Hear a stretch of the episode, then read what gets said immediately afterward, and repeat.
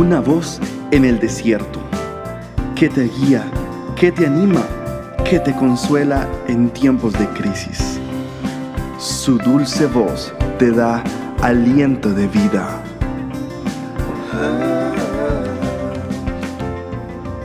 Red de Mujeres Embajadoras.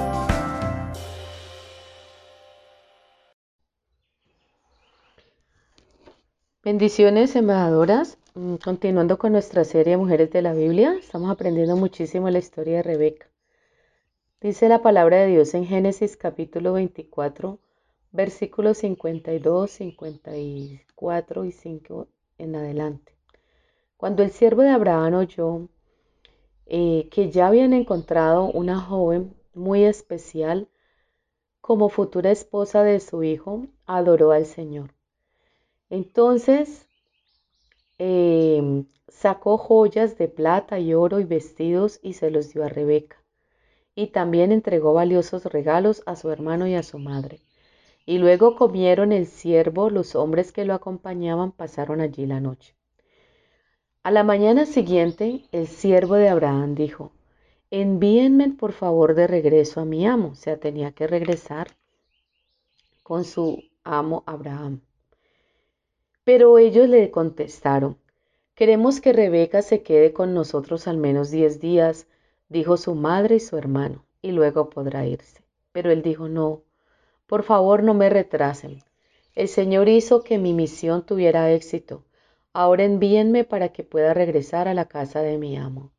Bien, dijeron ellos, llamaremos a Rebeca y le preguntaremos qué le parece a ella. Entonces llamaron a Rebeca ¿Estás dispuesta a irte con este hombre? le preguntaron. Sí, contestó, iré. Entonces se despidieron de Rebeca y la enviaron con el siervo de Abraham y sus hombres. La mujer que había sido niñera de Rebeca la acompañó. Cuando Rebeca partía le dieron la siguiente bendición. Escucha, mujer embajadora, la bendición tan tremenda que recibió Rebeca de sus padres y de sus hermanos. Hermana nuestra, que llegues a ser la madre de muchos millones, que tus descendientes sean fuertes y conquisten las ciudades de sus enemigos. Después de esa bendición, Rebeca y sus siervas montaron en los camellos y siguieron al hombre. Así que el siervo de Abraham se llevó a Rebeca y emprendió el viaje. Mientras tanto, Isaac, que vivía en el Negev, había regresado de ver a Alarot una tarde mientras caminaba por los campos y meditaba. Levantó la vista y vio que se acercaban los camellos.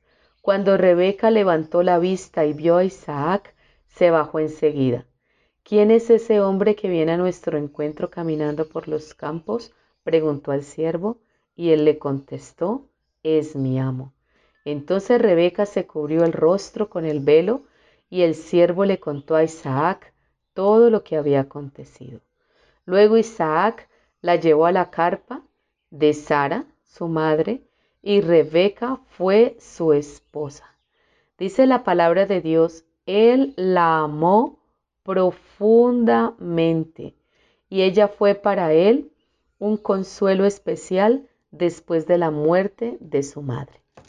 Alabo y bendigo al Señor, mi querida y hermosa embajadora que nos escuchas en este momento.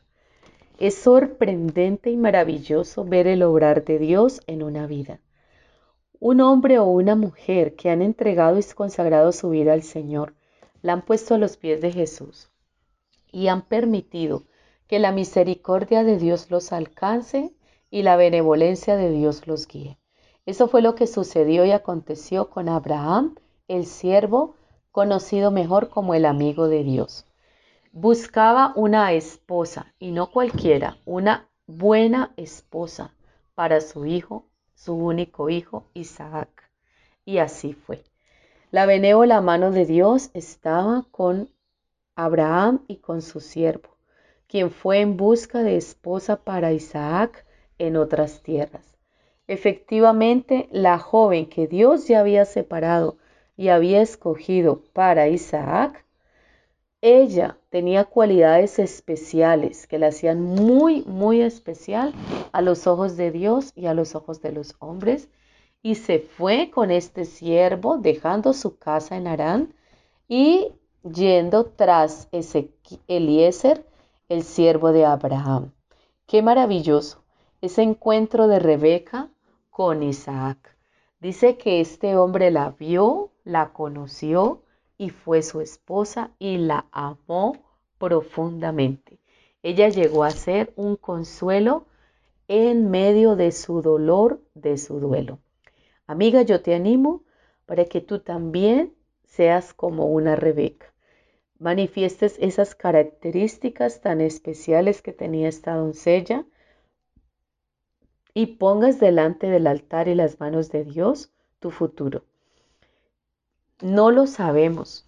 A veces tendremos que dar pasos de fe y movimientos que no queremos hacer, pero que son necesarios para encontrar y hallar nuestra bendición. Es lindo, es muy hermoso la fe extraordinaria de esta doncella, porque su madre y sus hermanos le preguntan, ¿en verdad quieres irte con este hombre? Mira que dice que viene de tal parte y de parte de nuestro familiar Abraham, pero muchos años hace que no lo vemos. No sabemos si su historia es real o mentira. Esa joven podría atemorizarse, pero la fe extraordinaria de Rebeca se evidencia cuando le dice, sí, yo iré.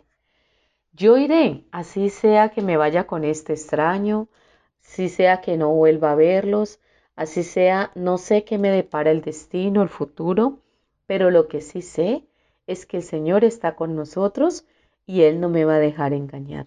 Es lo que quería decirle Rebeca. Yo te invito para que tú también des un paso de fe para que encuentres tu bendición. La obediencia diferida, mi querida amiga, realmente es desobediencia.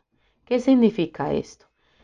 Cuando le decimos al Señor, no, Señor, es que estoy esperando que las circunstancias cambien.